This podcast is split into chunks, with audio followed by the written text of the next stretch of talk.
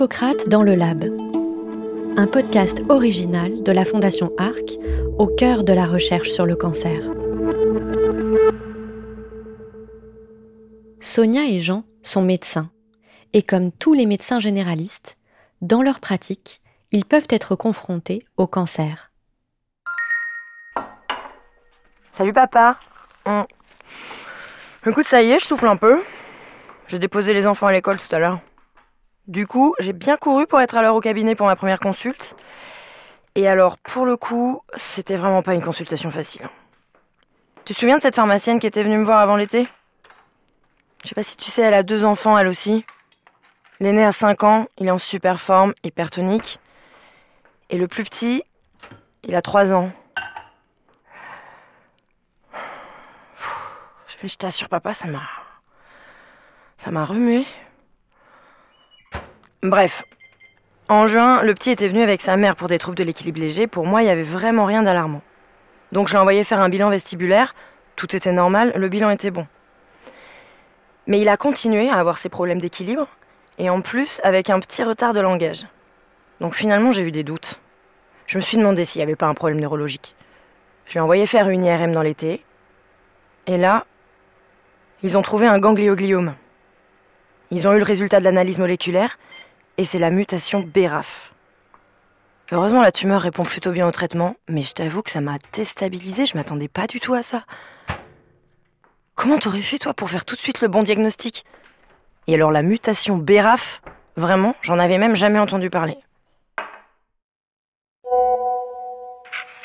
Bah écoute Sonia, c'est difficile à dire, mais je pense que j'aurais fait exactement comme toi. Hein. Dans toute ma carrière de médecin, je suis jamais tombé sur un cancer pédiatrique. Puis bon, c'est vrai que c'est difficile d'imaginer qu'un enfant puisse avoir un cancer, franchement. On pense toujours qu'ils sont en bonne santé, c'est normal. Oui, papa, je suis d'accord avec toi, mais je me demande quand même si j'aurais pu diagnostiquer la tumeur plus tôt et éviter de perdre tout ce temps. Et pourquoi c'est tombé sur lui? Euh, Ma chérie, je comprends bien que tu te poses toutes ces questions, évidemment. Et je pense qu'il faudrait que tu te tournes vers des spécialistes. Hein. Ah, mais attends, c'est peut-être le moment de faire appel à Denis, tu te souviens? Denis Brognard, le parrain de la fondation ARC pour la recherche contre le cancer. Ils viennent tout juste de mettre en place un dispositif qui s'appelle Curiosité Recherche. Le principe, c'est qu'ils mettent en lien les médecins généralistes avec des chercheuses et des chercheurs qui peuvent répondre à toutes leurs questions. Je vais lui expliquer un peu la situation, tes interrogations, puis lui demander de te recontacter sur WhatsApp. Bonjour Sonia, c'est Denis Brognard. Votre père m'en a parlé. Un petit garçon en plus. Mais quel choc on n'est jamais préparé à ça. Toutes vos questions sont l'occasion d'aller interroger le professeur Éric Solari. Il est hématologue, professeur à la faculté de médecine de Paris-Saclay. Vous verrez, il va pouvoir vous apporter des réponses sur le diagnostic précoce et sur la mutation BRAF. Je vous mets tout de suite en relation. Les tumeurs de l'enfant se révèlent souvent par des signes d'une grande banalité. Fatigue anormale, pâleur anormale, arrêt de la prise de poids ou de la croissance. Ce sont ces signes qui incitent à lancer des investigations. Ce sont des maladies rares, les cancers de l'enfant. Un médecin généraliste en voit de rares cas dans sa vie. Il faut avoir l'oreille aux symptômes inhabituels, s'appuyer sur des investigations complémentaires lorsque survient un symptôme un peu inhabituel. Il y a peu de risques de passer à côté d'une tumeur de l'enfant qui parle assez rapidement. Les leucémies parlent vite parce que les enfants sont de façon très brutale fatigués, éventuellement saignent ou ont de la fièvre, qui traîne, qui prend des proportions anormales et qui conduit à faire rapidement un bilan biologique qui révèle la maladie. Donc il y a rarement un retard au diagnostic de leucémie. Quant aux tumeurs cérébrales, là encore, la symptomatologie est vite parlante et conduit à faire de l'imagerie qui révèle la tumeur. BRAF, c'est le nom donné à un gène qui code une protéine présente dans toutes nos cellules. Et ce gène peut subir des mutations euh, dans une cellule au cours de la vie. Et cette mutation est ce qu'on appelle oncogénique, c'est-à-dire que lorsque le gène mute, il transforme la cellule dans laquelle survient cette mutation. Il la transforme parce que quand il est muté, il fait proliférer la cellule. Donc elle a tendance à échapper au contrôle habituel et à s'accumuler. C'est une mutation qui est fréquente, c'est 6% de l'ensemble des tumeurs. Donc on la trouve dans beaucoup de cancers différents qu'on connaît depuis des années.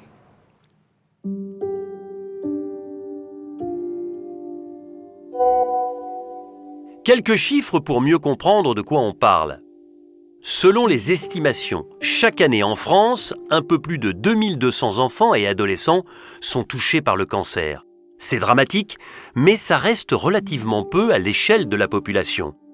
Par ailleurs, le taux de survie à 5 ans après le diagnostic est de 83%.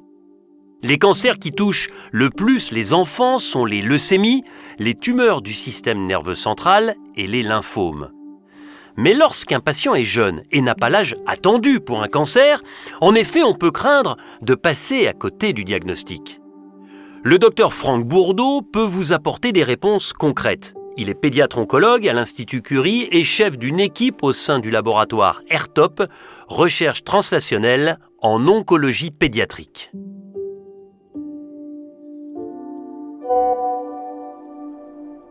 Alors comment diagnostiquer tôt des cancers de l'enfant? C'est difficile de répondre de façon très très générale. Et c'est vrai que ce qui est très difficile, c'est de distinguer des signaux qui sont réellement des signes d'alerte de ce qu'on appellerait le bruit de fond. Un enfant a souvent mal à la tête. Un enfant a souvent des douleurs qui sont dites des douleurs de croissance. Et donc il y a beaucoup de ces signes qui vont être empruntés euh, par le cancer pour euh, se manifester dans le corps sont aussi euh, des signes récurrents dans le langage des enfants et des familles. Et donc c'est pas du tout aisé de faire la distinction. Peut-être des choses qui incitent à une plus grande prudence. Alors l'intensité éventuellement des symptômes, surtout leur chronicité, le fait que ce soit toujours les mêmes symptômes qui reviennent. Et puis, il y a des signes qui doivent être recherchés et qui relèvent quand même de l'examen clinique auquel nous sommes formés. Euh, certaines douleurs du crâne, lorsqu'elles sont associées à un petit strabisme, des petites choses comme ça, il faut que ça mette la puce à l'oreille. Les cancers du rein en particulier sont vraiment un, exemple euh, assez typique parce que ce sont, comme beaucoup de cancers pédiatriques, des tumeurs qui se développent très vite.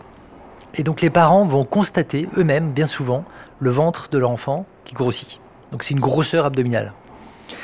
Un examen clinique un peu soigneux peut réussir tout à fait à sentir une masse.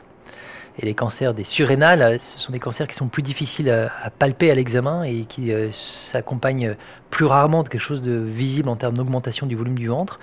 Mais ils peuvent en revanche tout à fait s'associer à des douleurs osseuses, parce qu'ils sont souvent métastasés à l'os dès le diagnostic, des enfants qui sont fatigués, qui bougent pas trop parce qu'ils ont des manifestations de douleur, de façon caricaturale même, qui ont des métastases qui touchent euh, la base du crâne et qui vont donner un aspect d'enfant battu, cet aspect d'œil en, en cocard, qui est vraiment un signe d'appel très très classique.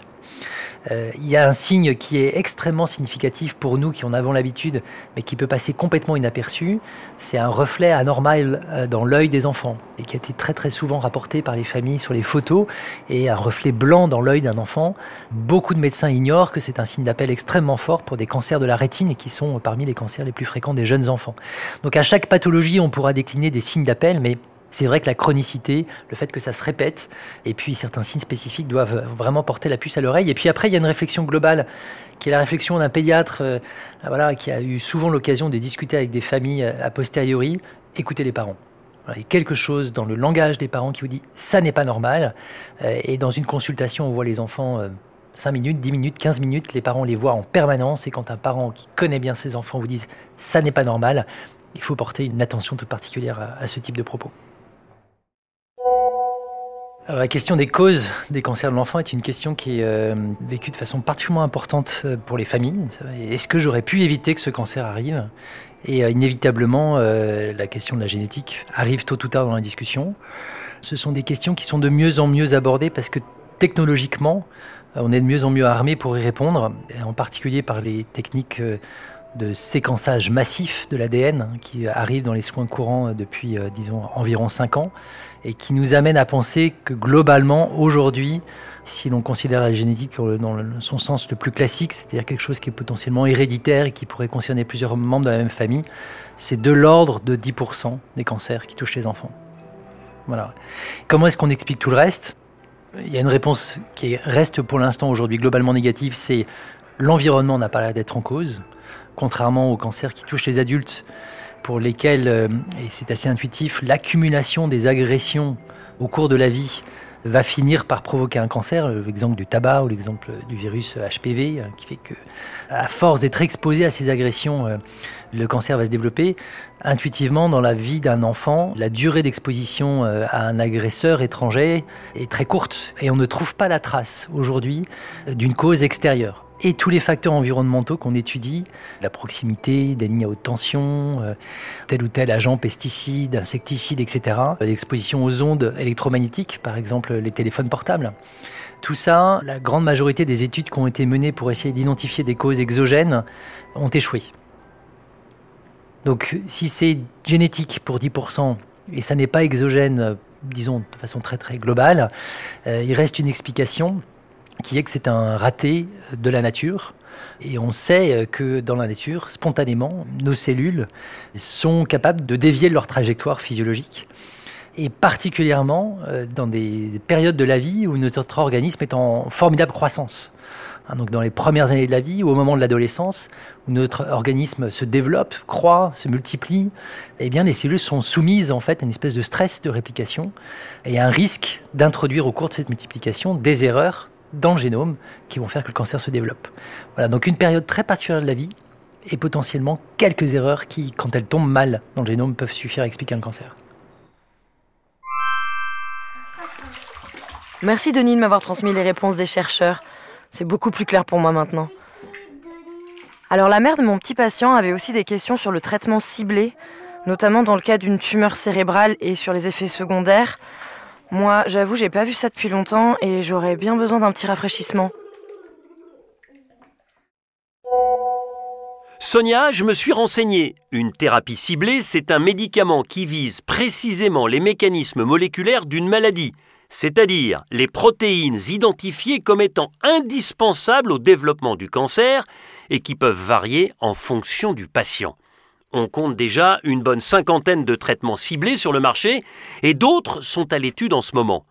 Plus précisément, au sujet des traitements ciblés des tumeurs cérébrales et de leurs effets secondaires, notamment chez les enfants, je vous transfère la seconde réponse du docteur Franck Bourdeau. Bon courage et bonne soirée. Les cancers qui touchent les enfants ne sont pas les cancers qui touchent les adultes.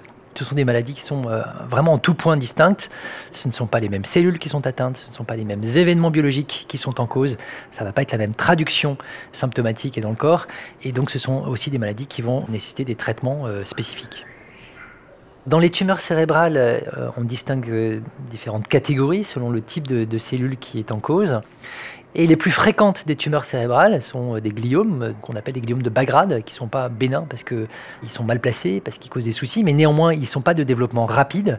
Et dans les gliomes de bas grade, il y a une anomalie génétique qui est extrêmement fréquente et qui va concerner le gène BRAF et la mutation la plus fameuse, eh bien, elle est assez typique d'une forme de gliome de bas grade qui touche les enfants, qu'on appelle les gangliogliomes.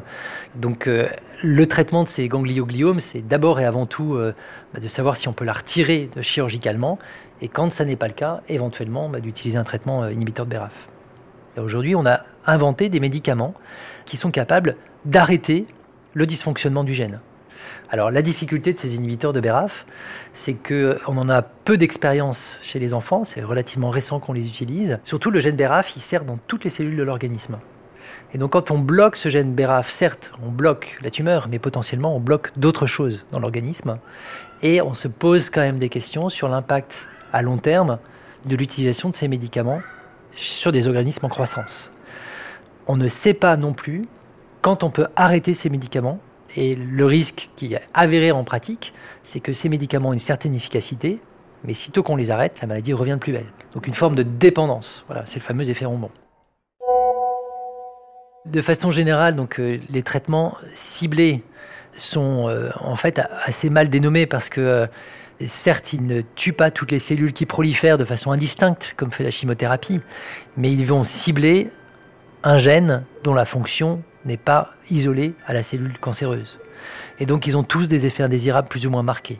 Alors certains, ça va être très très mineur, et puis pour d'autres, ça va être des effets tout à fait importants. Ceux qu'on voit le plus fréquemment, alors chaque euh, médicament ciblé a sa famille d'effets indésirables, euh, mais dans les traitements ciblés les plus récurrents, qui euh, sont ce qu'on appelle les inhibiteurs des tyrosine kinases et puis apparentés, on va avoir des effets cutanés, des effets sur la peau, des effets sur les cheveux, alors de dépigmentation, de sécheresse cutanée, de manifestations à type un peu d'eczéma, donc des, effets indésirables qui peuvent être assez gênants dans la vie quotidienne. On a aussi observé des effets indésirables sur le cœur, hein, avec une dysfonction euh, de fonctionnement du cœur. Euh, la plupart du temps, c'est transitoire et régressif, mais ça reste néanmoins un signe d'alerte. En fait, tout ça pour illustrer que ces traitements, euh, certes, sont ciblés au sens biologique du terme, mais en réalité, ils ont leurs effets indésirables parce que les gènes qu'ils ciblent, encore une fois, sont utilisés par tout l'organisme. Bonsoir Denis. Je profite d'être un peu au calme ce soir pour écouter le docteur Bourdeau. Et là, je me disais, mais j'aurais dû faire appel à vous et aux chercheurs et chercheuses bien avant. C'est super votre dispositif. Moi, ça me permet de mettre à jour mes connaissances. Vraiment, merci beaucoup. Bon, allez, je vais me coucher. En ce moment, j'ai vraiment l'impression que mes journées sont des semaines.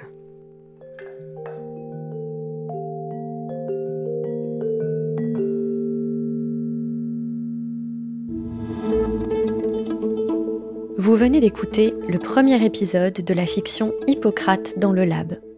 Cette collection originale est proposée par la Fondation Arc et son parrain Denis Brognard et produite par le studio Ose. Vous pouvez commander gratuitement le livre Les révolutions de la recherche sur le cancer sur fondation-arc.org. Pour tout savoir sur les récidives de cancer, rendez-vous au prochain épisode.